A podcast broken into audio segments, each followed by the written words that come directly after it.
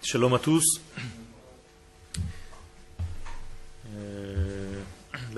Aujourd'hui nous allons dans la suite de notre euh, développement concernant le processus de dévoilement d'Akadosh Baruch sur terre, ce que nous appelons d'une manière euh, globale la Géoula. Nous allons voir un petit peu que le processus correspond en fait à la création du monde. C'est-à-dire que dès la création du monde, nous avons le processus qui est déjà placé secrètement dans le processus de toute la rédemption d'Israël, de toute la Géoula d'Israël. Et donc nous allons étudier en fait ce qui s'est passé lors de la création du monde pour essayer de comprendre comment Akadosh Baruch Hu fait avancer sa Géoula. בספר לאמונת איתנו כותב הרב טאו שליטה שמעשה בראשית מקביל למהלך גאולת ישראל. Le Rav Tao explique que toute la création du monde dans le livre de Bereshit correspond en réalité à la Géoula, au dévoilement, à la rédemption, à la libération du peuple d'Israël et en réalité du monde entier après. Alors il y a des règles.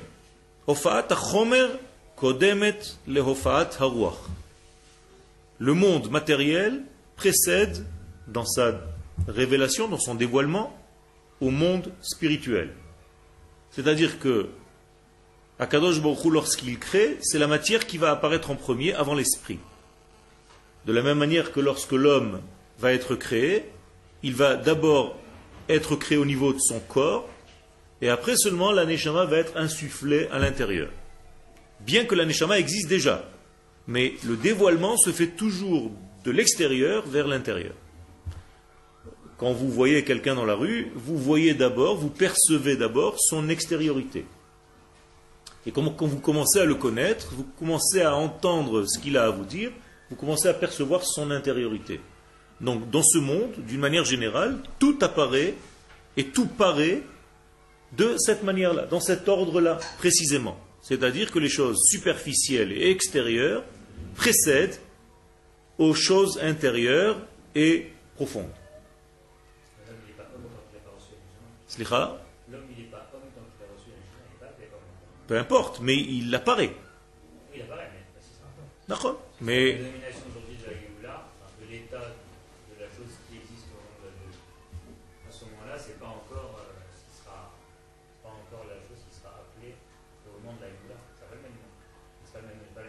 tu, poses une question qui montre qu'en réalité, pour toi, la Géoula, c'est un point momentané. Alors que nous étudions depuis très longtemps que la Géoula est un processus. Donc tu dis que pendant la Géoula, au moment de la Géoula, c'est pas ce qu'il y aura maintenant. Comme si maintenant c'était pas la Géoula. Géoula, c'est Bereshit, on est d'accord. Et dans, Ber- dans Bereshit, si, euh, si on parle de la création de l'homme, par exemple, l'homme il est homme que quand il a reçu les Shabbat. Mais est-ce qu'il a commencé à vivre son processus de Géoula avant? C'est ce que je suis en train de dire. Ça veut dire que la matière apparaît avant l'esprit, et c'est déjà une forme du début du processus de dévoilement. Au moment où l'esprit va arriver, alors il va atteindre son degré d'homme ou autre chose. ok? Chazal donc les sages nous expliquent qu'il y a Géoula mitpatachat mimata lemala que la Géoula se développe en fait du bas vers le haut. C'est en fait ce qu'on vient de dire sous une autre forme.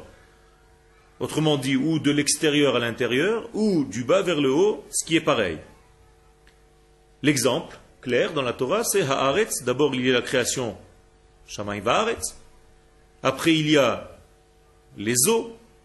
Après, il y a le végétal.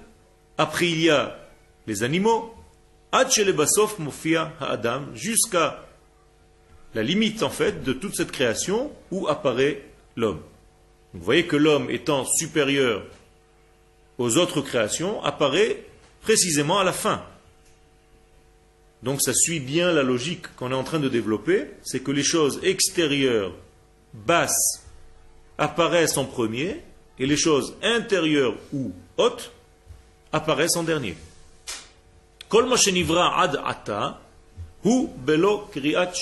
Et tout ce qui a été créé avant que l'homme ne soit là, avait été créé sans être nommé, sans nomination.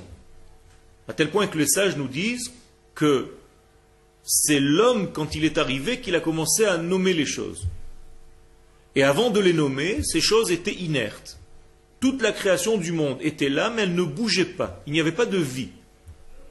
C'est le premier homme, lorsqu'il a commencé à définir, à donner des noms aux choses, de toute cette création, aux animaux, aux objets, aux végétales, que ces choses ont commencé à vivre réellement.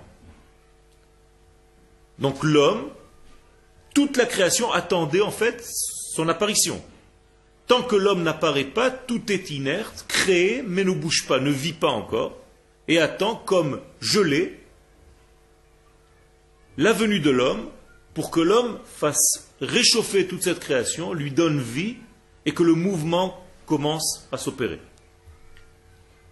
Qu'est-ce que ça veut dire que tout a été créé sans donner de nom, sans nomination?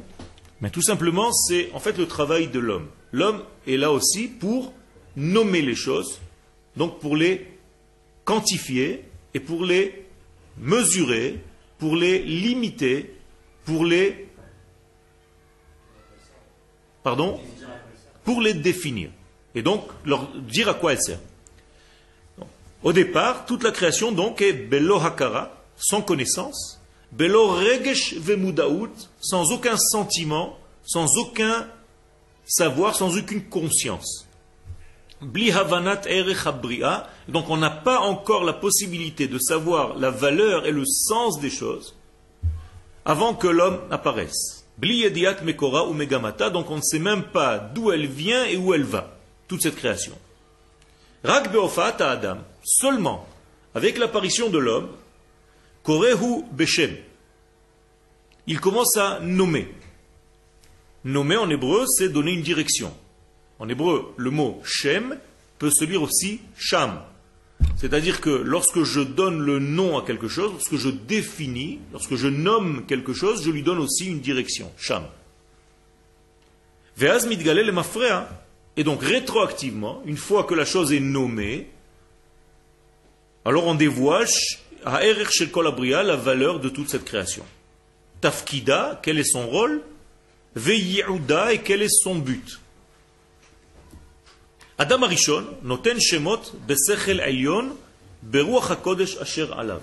Alors, comment est-ce que l'homme peut savoir nommer les choses? Mais tout simplement, l'homme a reçu, par l'esprit du Saint béni soit-il, une force de prophétie de savoir en réalité définir les choses qui vont passer devant lui, qui vont être devant lui, en leur donnant en réalité l'essence qui leur est propre c'est-à-dire une forme d'exactitude extraordinaire. Et si une vache passée était devant Adam Arishon, Adam Arishon disait ça, ça s'appelle para.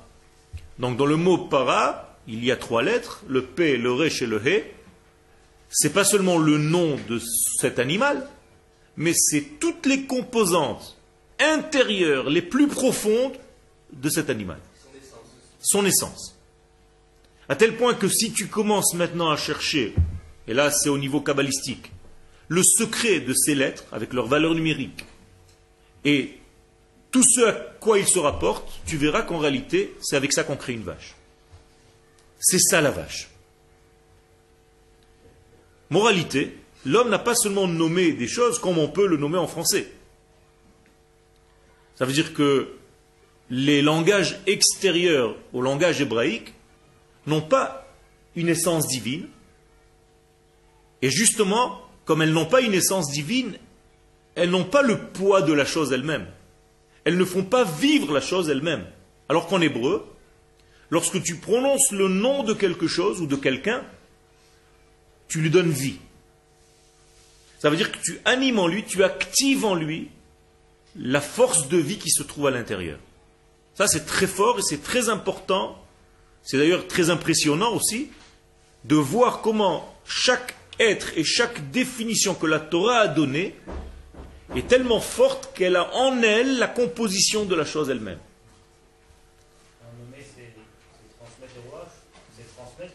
Donc nommer, c'est comme un interrupteur qui commence à faire marcher l'élément de vie qui se trouve déjà à l'intérieur, mais qui commence maintenant seulement à bouger, à vivre, à prendre un mouvement.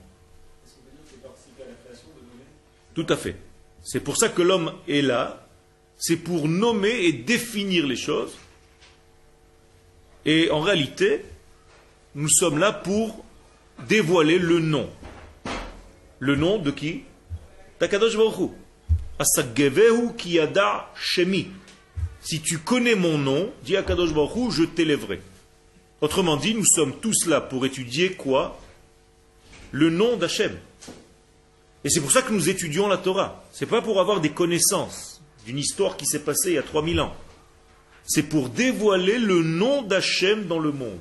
Autrement dit, si j'étudie son nom, et c'est ça l'étude de la Torah, c'est étudier son nom, je peux en réalité dévoiler le sens profond de la vie.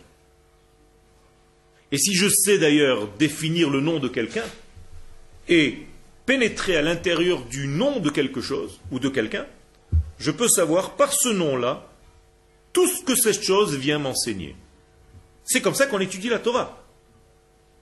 Ça veut dire si j'ai un sujet à développer, on va prendre le sujet que nous sommes en train de développer, Géoula.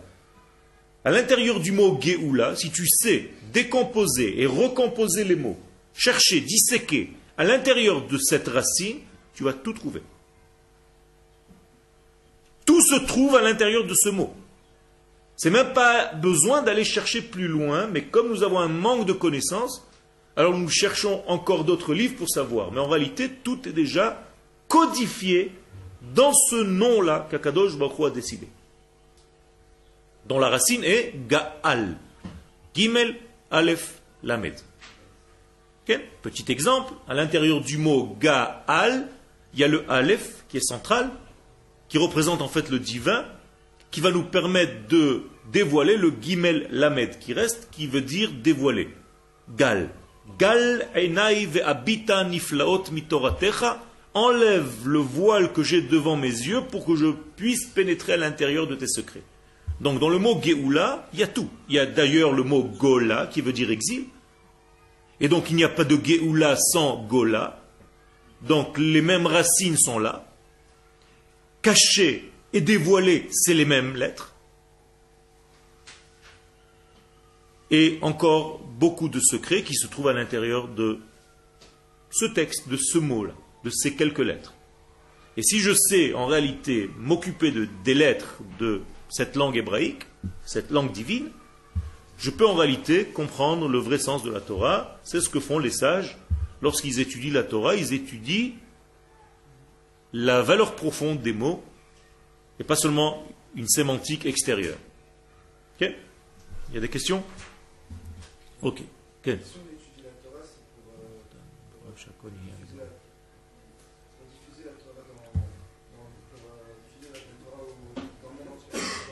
Oui.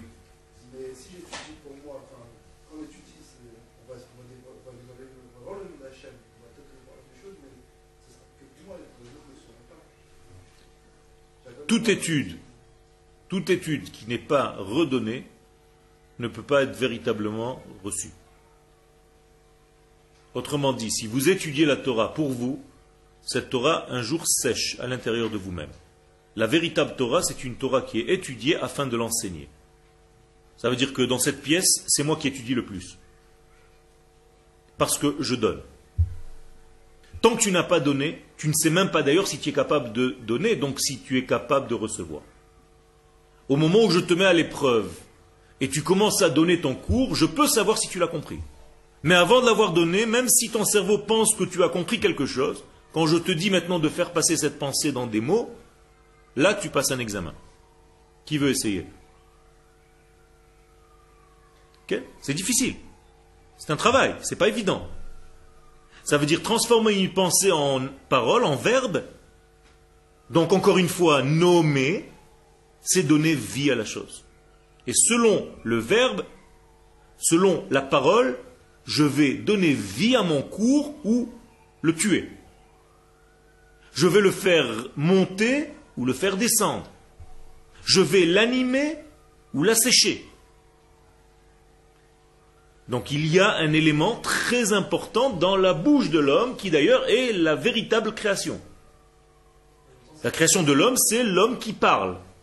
Ruach Memalela, un souffle qui parle.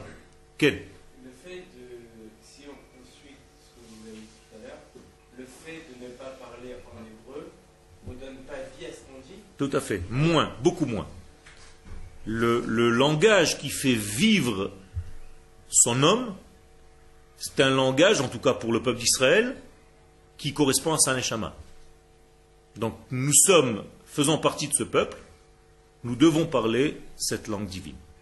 Donc toute langue différente a beaucoup moins de force.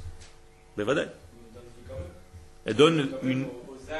Parce que tout tire de l'hébreu au départ, tout est issu de l'hébreu au départ, mais ça n'a pas le même poids, la même vivacité, la même étude.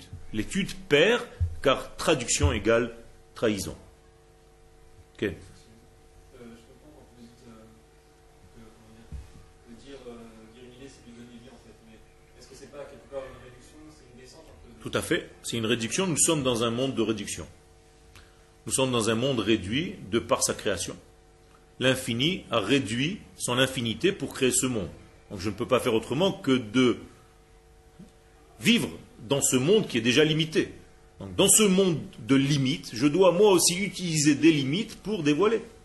Si je ne descends pas à la hauteur de mon fils ou de mon élève, comment est-ce que mon élève va recevoir mon cours? Je peux, par la pensée, avoir un autre niveau, mais je suis obligé de faire descendre ma pensée à un degré de parole qui correspond à celui qui va m'écouter. Donc je limite, forcément. Mais en limitant, je dévoile. Ce matin, tu es sorti de ta chambre et tu t'es couvert, donc tu t'es limité pour te dévoiler à tes copains. Tu n'es pas sorti nu. Donc, c'est un paradoxe. Tu te couvres pour dévoiler. Pourquoi tu te couvres pour dévoiler? Sors nu. Dans ce monde, tout ce qui n'est pas couvert ne peut pas se dévoiler. Une lettre divine est infinie. Elle vient du Très-Haut. Et pourtant, je dois la couvrir d'une encre noire pour la voir dans mon monde. La pensée est très élevée, mais si je ne la couvre pas par un mot qui la limite, cette pensée, je ne pourrai pas parler. Je ne peux pas faire passer mon message. Car pour l'instant, vous ne comprenez pas encore ma pensée tant que je ne parle pas. Et toute chose dans ce monde est obligée de passer par une limite, par une structure, qu'on appelle en hébreu par une mida, par une mesure, pour être donnée. Moralité, une fois que tu as fait ce travail, tu dois savoir ne pas rester dans cette limite. Donc tu vas inverser l'entonnoir, et ça c'est encore une étude supérieure. Donc je reviens, l'homme qui sait limiter les choses, les nommer, les structurer, leur donner une frontière, un vêtement, une mesure, c'est l'homme qui est capable de dévoiler les choses. C'est très important. C'est ce qu'on appelle en hébreu tikkun hamidot. Le tikkun, la réparation de nos mesures. Ça veut bien dire ce que ça veut dire. En hébreu, mesure, mida, c'est la même racine que le mot madim, une tenue. Car lorsque je donne une mesure à mes mots, je leur donne une tenue.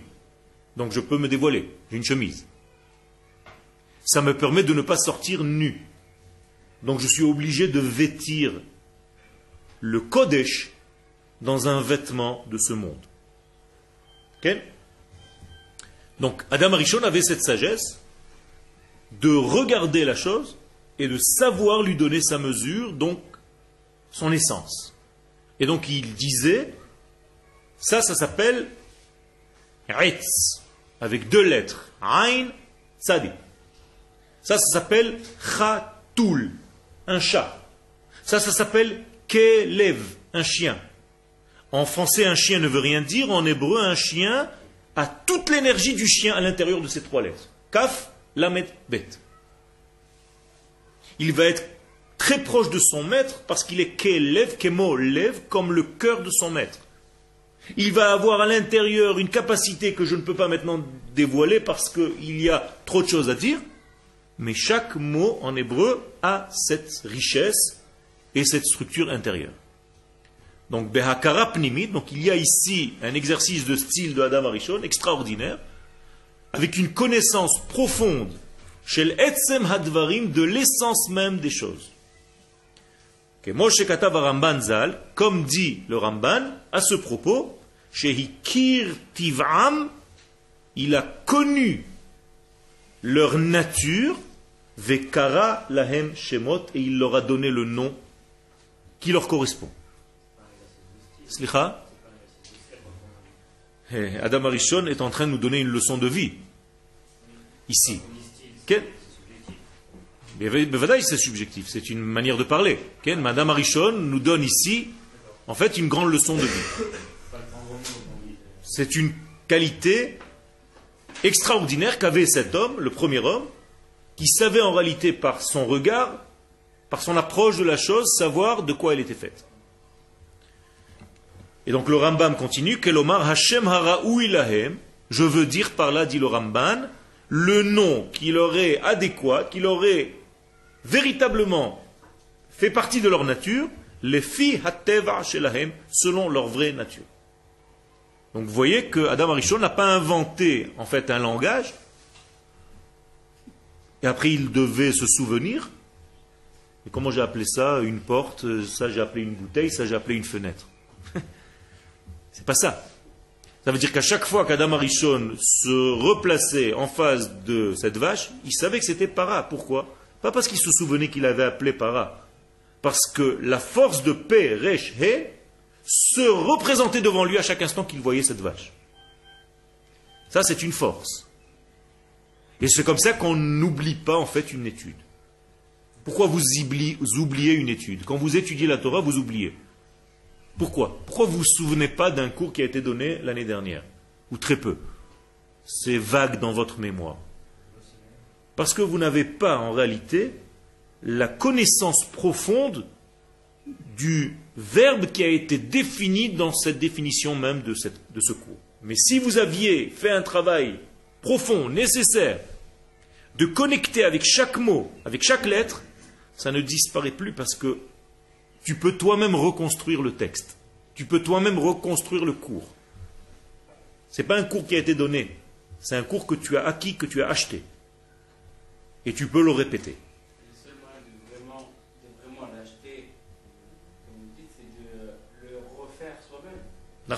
C'est pour ça que j'ai dit tout à l'heure, C'est pour ça que j'ai dit tout à l'heure que... Alors, la première des choses pour ressortir, tu l'as dit sans t'en rendre compte, c'est d'étudier à haute voix. Ça veut dire que quand tu étudies et que tu étudies à haute voix, tu commences déjà à entendre le son de ta voix, donc la mémoire va être gravée beaucoup plus fort que si tu lisais comme si tu lisais un roman avant de dormir. Donc quelqu'un qui veut véritablement reconnaître et se souvenir de son étude doit étudier à haute voix. Et c'est pour ça que dans les yeshivot, tous les gens, même s'ils sont seuls, parlent à haute voix. Pourquoi On n'a pas besoin de t'entendre? Non, moi j'ai besoin de m'entendre. Quand tu t'entends, c'est en réalité le premier élève à qui tu donnes le cours. Tu te donnes le cours à toi-même et tu entends ce que tu dis. Achar briata Adam, une fois que l'homme a été créé, toute la création se termine, se complète, Behofaat Shabbat, par l'arrivée du Shabbat. Le Shabbat apparaît, le monde se termine. Qu'est-ce qui se passe dans ce Shabbat? Ba Mishtakef Kvar Ha'atid Hagadol. Ce Shabbat va représenter en fait la fin des temps. Yom Shekulo Shabbat Umnucha. Le jour qui sera entièrement du degré Shabbat et qui sera entièrement dans le degré du repos. Ça veut dire que, une fois que l'homme est là, il lui reste en fait une seule chose à faire. Rentrer dans le Shabbat. On est d'accord Il a été créé le sixième jour, et le Shabbat c'est le septième jour. Et donc il a été créé quelques heures entre guillemets avant de rentrer dans le Shabbat. Pour dire en quelque sorte que la seule chose qu'il devait faire c'est rentrer dans le Shabbat. Il avait une seule chose en face des yeux, c'est le Shabbat dans lequel il devait entrer. Moralité, il a fauté pendant ce laps de temps. Non, avant le Shabbat, le sixième jour encore, avant de rentrer dans le Shabbat. Et il est rentré dans le Shabbat avec sa faute. Mais il a fait tchouva. Il a commencé déjà à faire tchouva. Mais c'est déjà une teshuva qui ne pourra plus le, placer dans l'ordre de la vie. Ça veut dire que il est rentré dans le Shabbat, il a déjà fait tchouva le même jour où il a fauté, mais il est rentré avec une certaine trace, et il n'a pas atteint le véritable Shabbat de la fin des temps. Est-ce que ça voudrait dire que quand on fait tchouva, on n'arrive pas à redevenir au même niveau qu'avant On peut arriver à un niveau encore plus grand que ce que nous étions avant.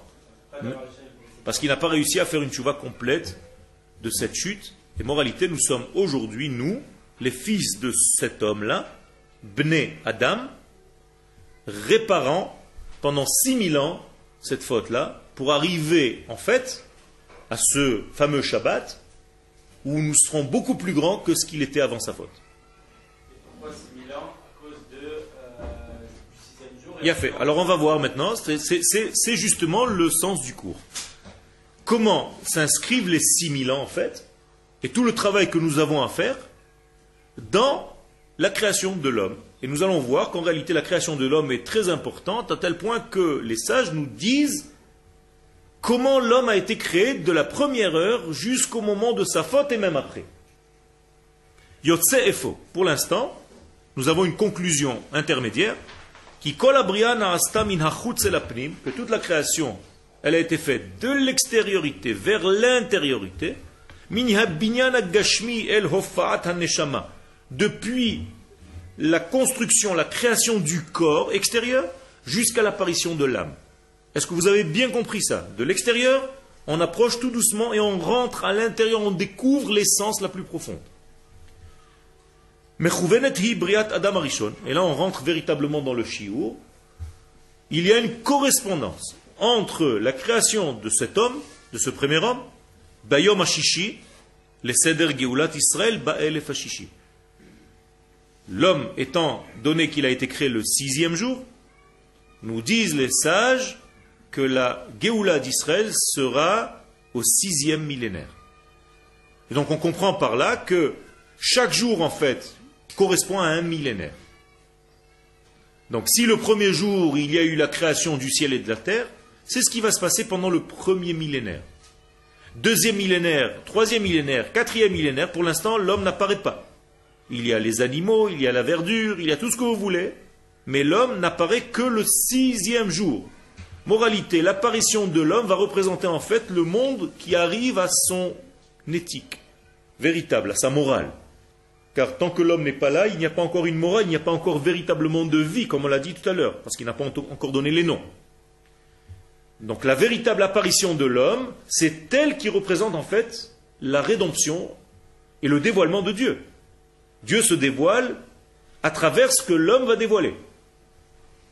Charé à l'Israël. Et qu'est-ce qu'il est dit par nos sages dans la Gemara de Yebamot à la page 61 Atem Kruim Adam. Vous, le peuple d'Israël, vous êtes appelés Adam. Pourquoi ils nous disent ça? Ben Justement pour nous faire comprendre que ce qui s'est passé avec Adam Arishon, c'est ce qui va se passer avec vous. Donc si Adam Arishon est né, a été créé le sixième jour, vous, le peuple d'Israël, vous allez être véritablement créé le sixième millénaire. Jusqu'au sixième millénaire, le peuple d'Israël va être un petit peu sans véritablement vivre. Au sixième millénaire va commencer à apparaître sa vie. L'état d'individu- d'individuel, il est quoi l'homme pendant ces 6000 ans Il est rien Alors, il est en voie de devenir. Il se cherche. Mais il n'a pas encore atteint son niveau d'homme. D'accord Quand l'initiative d'Israël, c'est la création mais pas encore du devenir du peuple. puisque nous savons qu'il faut attendre le don de la Torah aussi, pour atteindre encore un niveau, et surtout l'entrée en Eretz Israël pour atteindre encore un niveau. Et même là-bas, c'est pas encore terminé parce qu'on on monte. Et donc là, on apprend que le véritable sens du peuple d'Israël va apparaître seulement au sixième millénaire de notre histoire. Alors regardez maintenant comment les sages vont nous dire dans la Gemara de Sanhedrin à la page 38, chaque heure, ce qui s'est passé lorsque Dieu crée le premier homme, et à partir de là, nous allons faire le parallèle avec notre Géoula. Donc, Bagmara Sanhedrin la metret katuv shtem esre shaot have hayom. La Gemara nous dit que le monde, le jour, il a 12 heures. Ça veut dire qu'une journée entière, elle a 24 heures, jour et nuit.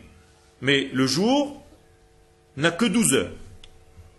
Pourquoi la Gemara nous dit que le jour n'a que 12 heures? Je sais bien que le jour n'a que 12 heures. Parce que le premier homme a été créé quand? La nuit ou le jour? Le jour. Donc on s'en fiche de la nuit. Donc on a déjà enlevé, en fait, du sixième millénaire, combien de temps? La moitié. Donc combien? 500 ans. Ça veut dire on est déjà en l'an 5500. On est d'accord 5500. Ok? Donc on va commencer notre compte en 5500. C'est là où l'homme, à la première heure de la journée, du sixième jour, qu'on va commencer à parler.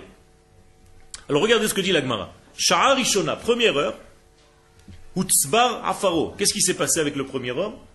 On a rassemblé la poussière pour le créer. Qui a fait ça? Akadosh Baruch Hu. Shnia, deuxième heure.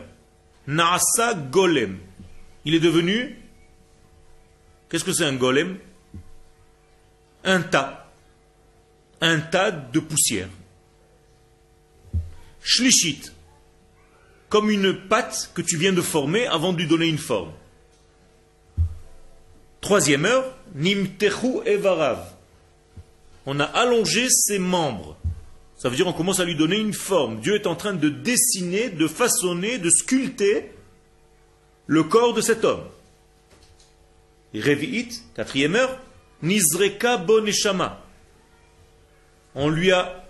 Qu'est-ce que c'est Nizreka? Verse.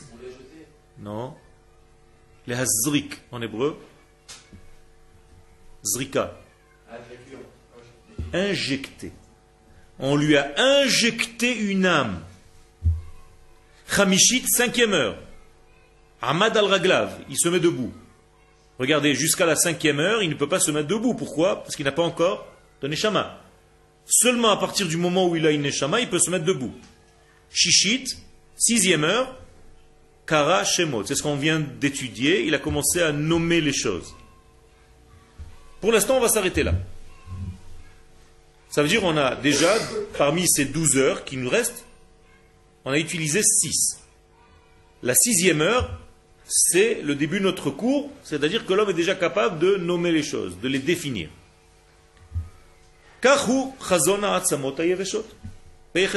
On va faire maintenant un parallélisme avec cette prophétie de Ézéchiel 36, 37, lorsqu'il parle de ces ossements desséchés. Au début, qu'est-ce qu'il est écrit?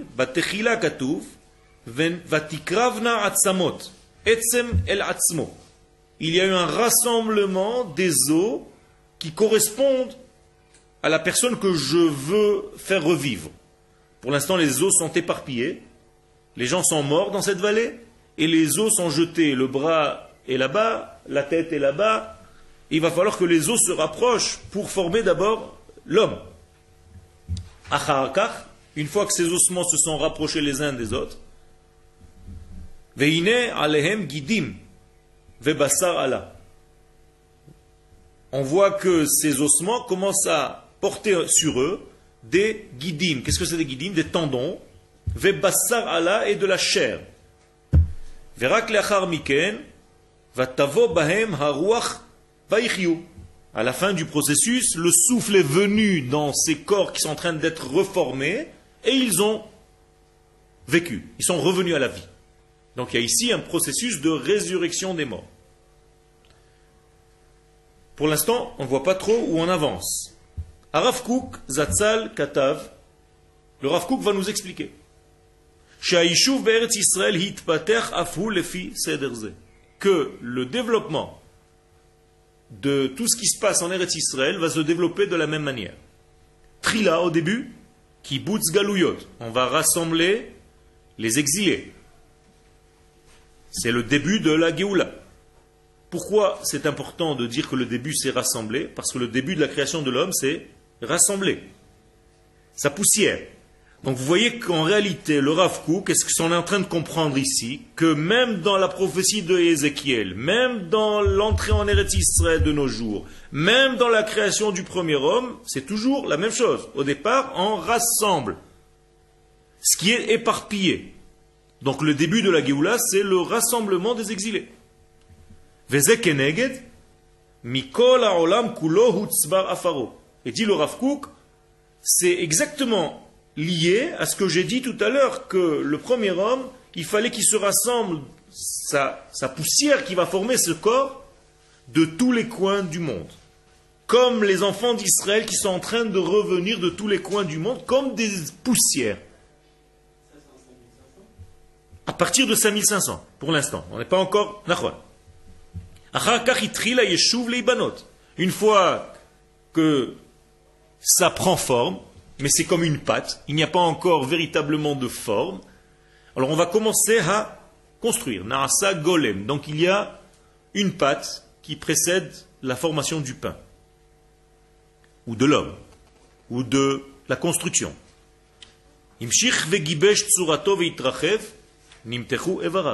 On voit que les habitations commencent à prendre forme, des petites ruelles, des petites moshavot, des kibbutzim, c'est comme s'il commençait à y avoir une forme sur cette terre qui correspond en fait au façonnage du corps de l'homme, à la sculpture de ce corps. Le Rav est monté en Eretz Israël avec son fils, et le Rav Tao explique en réalité qu'est-ce que c'est la venue du Rav l'arrivée du Rav en Eretz Israël? Ça correspond à quoi chez l'homme? À la quatrième heure, Nizreka Boneshama. Ça veut dire quoi? Ça veut dire que le peuple d'Israël dans sa Géoula est en train de recevoir son souffle de vie par le biais de l'arrivée du Rav Kook en Eretz Israël avec son fils. Regardez jusqu'où ça va. Ça veut dire que la Neshama de la Géoula, c'est en réalité la venue du Rav Kook, l'arrivée du Rav Kook en Eretz Israël. C'est ce qui va donner en fait la poussée d'âme l'injection de l'âme dans tout ce processus. Ça, veut dire qu'à partir de ce moment-là, qu'est-ce qui va se passer à la cinquième heure? L'homme se mettra debout, comme on a vu. Khamishit Ahmad al-Raglav. Donc on va pouvoir se mettre debout parce qu'il y a eu cette injection d'âme. Mitor Zrikat donc c'est ce qu'on va lire maintenant sur le texte. Après l'injection de cette âme, le peuple d'Israël peut commencer à se mettre debout sur ses jambes. Et ça, c'est en réalité la création de l'État d'Israël. C'est se mettre debout. Ve'az mitkayem apasuk, et alors se réalise le verset, Nachita bechazdecha am zu ga'alta. Tu as amené avec ton bras ce peuple que tu viens de créer. Alors, c'est facile. Nous avons 12 heures à gérer et nous avons 500 ans au niveau du sixième millénaire. Donc, on va faire un calcul simple. Vous avez une calculatrice? Oui Alors, fais un calcul 500 ans divisé par 12. C'est ça pour savoir combien vaut chaque heure. Virgule 500 divisé par 12 48, combien? Non. 500 divisé par combien? Ah, il a fait. 41,66. Donc, chaque heure égale 41,66. Multiplie par, par exemple, par 5, on va voir. Par exemple, la cinquième heure, il y a marqué qu'on s'est tenu debout. 208. Donc, 208, je dois rajouter à combien? À 5500. Ça fait 5708. C'est la création de l'État d'Israël. C'est la cinquième heure. Pile. Tu m'as dit virgule combien? 33. C'est-à-dire que ça va être une partie de l'année. Donc dans le mois de Iyar. C'est exactement pile. Autrement dit, la création du premier homme, l'homme s'est levé, tout simplement. Au moment où il s'est levé, c'est la création de l'État d'Israël. Donc le Rav ne parle pas en l'air. Il parle d'une manière codifiée, mais là je viens de vous décoder le code pour vous montrer qu'en réalité, chaque étape de la création du premier homme correspond à une des étapes de la création de notre nation lorsqu'on revient sur la terre d'Israël. Elle est belle, non? C'est pas encore terminé. Attachez vos ceintures. Ça veut dire que chaque étape a un point bien précis. Une fois qu'on est debout, on peut commencer à faire quoi? Quelle est la sixième heure? Donner des noms. Ça veut dire commencer à nommer les choses. Alors donner une appartenance et à donner vie aux choses. Rav.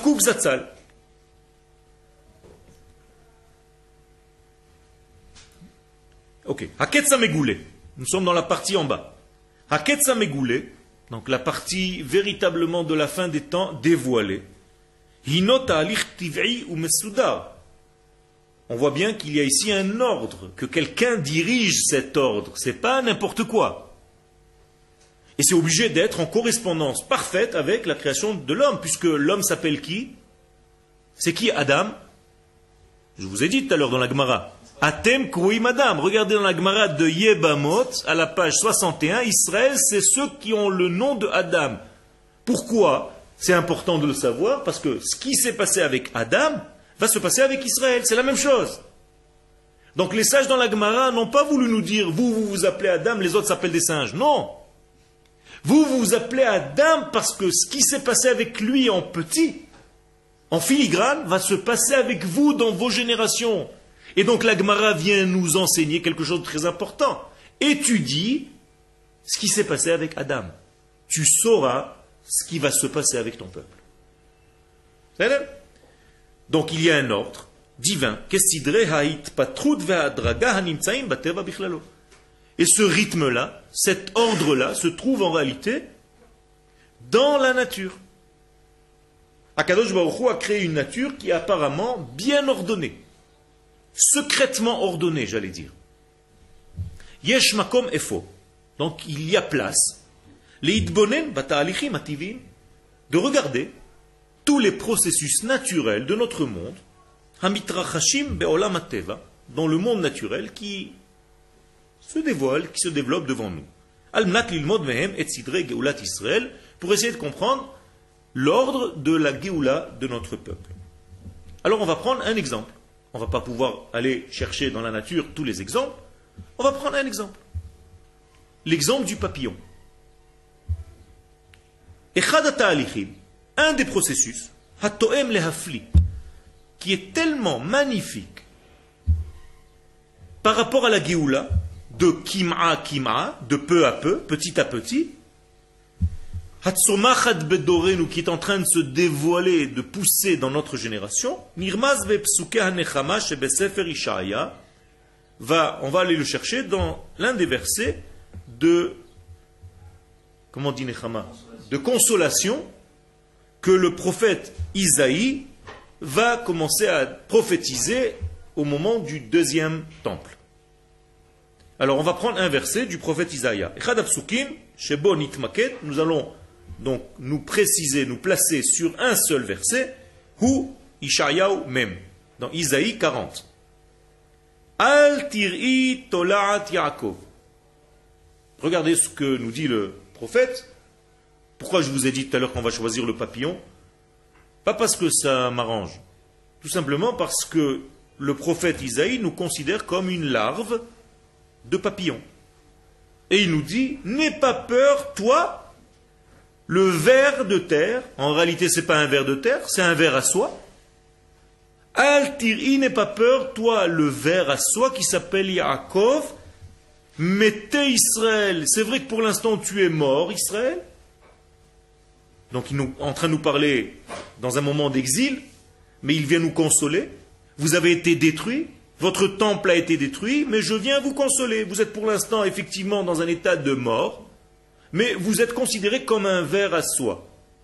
Ani azartich neum Hashem, c'est moi qui vais t'aider, comme je t'ai toujours aidé, vegoalech kedosh Israël, et je te délivrerai, là le mot Geoula qui apparaît, moi le Dieu d'Israël. Moralité, le ver à soie, pour l'instant c'est un ver, on ne sait pas que c'est un ver à soie, je vous le dévoile déjà, mais le ver, Tolaat, c'est ce que euh, Jérémie vient nous dire. Ken Isaïe vient nous dire, vous êtes un ver. Hanavi mechane Israël Tolaat. Donc le prophète considère Israël, il l'identifie comme étant un ver. Chazal Masbirim, kocha shel atolat nimtza bepia. Où se trouve la force d'un ver Dans sa bouche. C'est-à-dire que le ver va faire toute sa vie avec sa bouche. Il va manger des feuilles, il va grimper, tout avec sa bouche. Et le ver à soie, il va fabriquer la soie avec sa bouche. Car Kocham chez l'Israël. Premier parallélisme, pourquoi le prophète nous considère comme un ver? Eh bien parce que nous aussi, notre force est dans, dans notre bouche. On a commencé le cours en disant que la chose la plus secrète, c'est de savoir définir les choses, leur donner une structure au niveau du verbe. Là, on est en train d'avancer. On voit que le prophète nous considère comme un ver qui toute sa force est dans la bouche. Donc Israël, sa véritable force est dans sa langue, dans son langage, dans son verbe, dans sa manière d'exprimer et de dire, de raconter le divin. Qu'est-ce qu'on fait toute la journée? On parle. Il y a que des paroles. Tout se fait par la parole. Vous rêvez avec des lettres. Vous ne pouvez pas rêver s'il n'y avait pas de lettres. Vous réfléchissez avec des compositions de lettres dans votre tête. Vous parlez avec des lettres. Hein? Mais une image, c'est des lettres. c'est que des lettres. Tout n'est que lettres. Est-ce que vous pouvez faire quelque chose sans des lettres? Ça n'existe pas. Tout est à base de lettres. Donc vous parlez, vous dormez, vous réfléchissez, vous mangez, vous...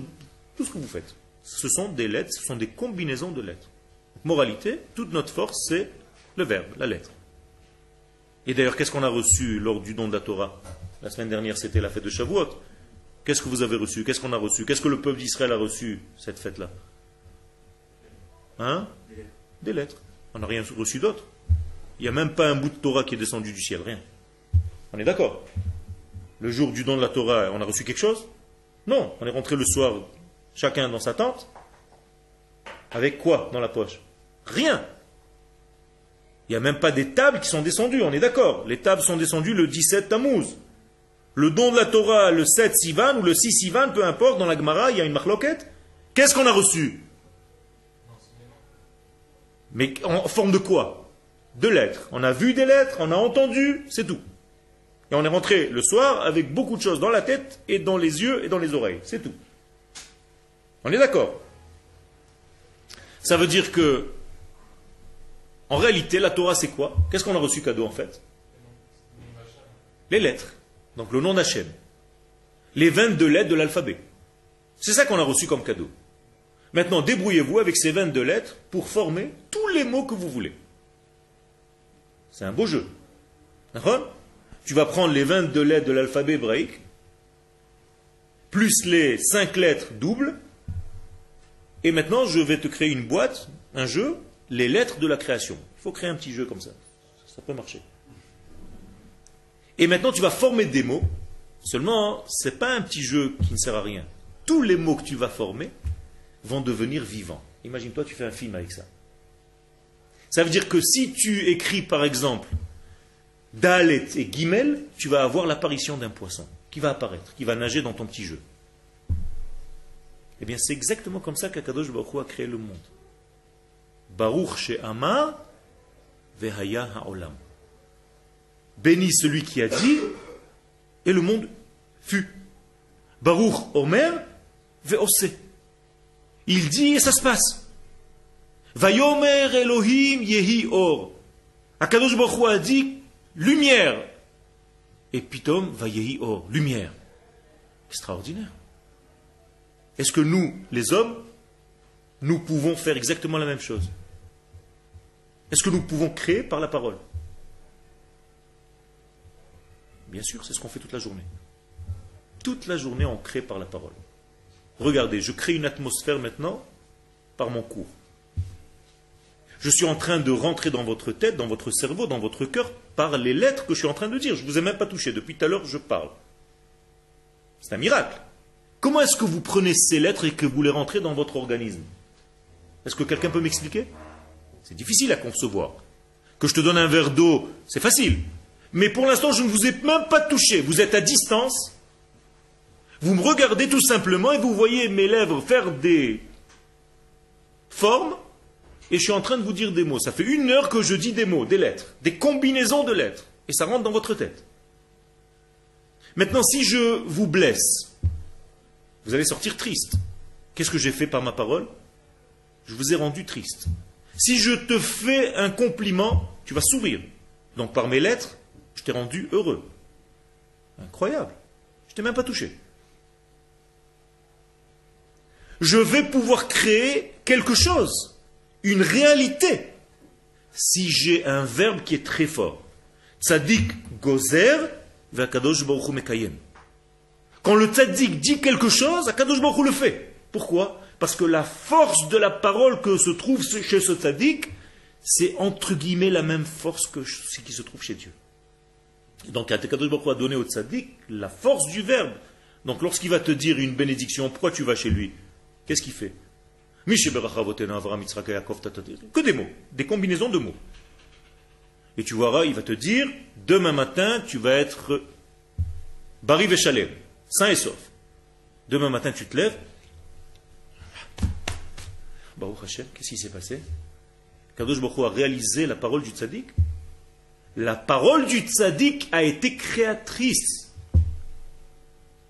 Comment on dit en hébreu créer? Livro. Boré. Hein? Comment dit la parole? Dibou. Donc livro badibou. Je vais créer par la parole. Au futur. Evra kedaber.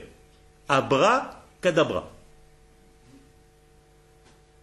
Abra kadabra, c'est créé par la parole. Ça veut dire que même ceux qui nous ont piqués pour en faire des sorcelleries, en tout genre, ont compris la force du verbe de la parole. Donc dès que tu commences à dominer le langage hébraïque, parce que tu as fait un ulpan, tu commences à devenir quelqu'un qui peut gérer les choses dans ce monde. Par exemple, on va se réunir et on va dire Mori Datal, Mashiv ou Mori Dageshe. D'un coup, les tonnerres, les éclairs, la pluie. Qu'est-ce qui s'est passé? On a créé par la parole. Kadosh Baruch nous a donné cette puissance. Tu vas prendre une femme dans la rue. Tu vas l'amener, elle te plaît. Tu la regardes et tu lui dis C'est une combinaison de lettres. J'ai dit un code. Celui qui ne comprend pas, c'est comme si tu disais Abra, Kadabra, Kudu, Boudou, Goudou, Kiji. Et qu'est-ce qui se passe Cette femme devient la tienne, immédiatement. Qu'est-ce que j'ai fait Je ne l'ai même pas touché. Le verbe, la parole. Ça veut dire que les choses se transforment par la parole. Baruch Hashem Elokeinu melech haolam she'akol C'est un code. J'ai ouvert une clé, l'eau m'appartient maintenant. Avant, elle appartenait à Kadosh Maintenant, il me l'a donnée. J'ai créé une nouvelle réalité en moi.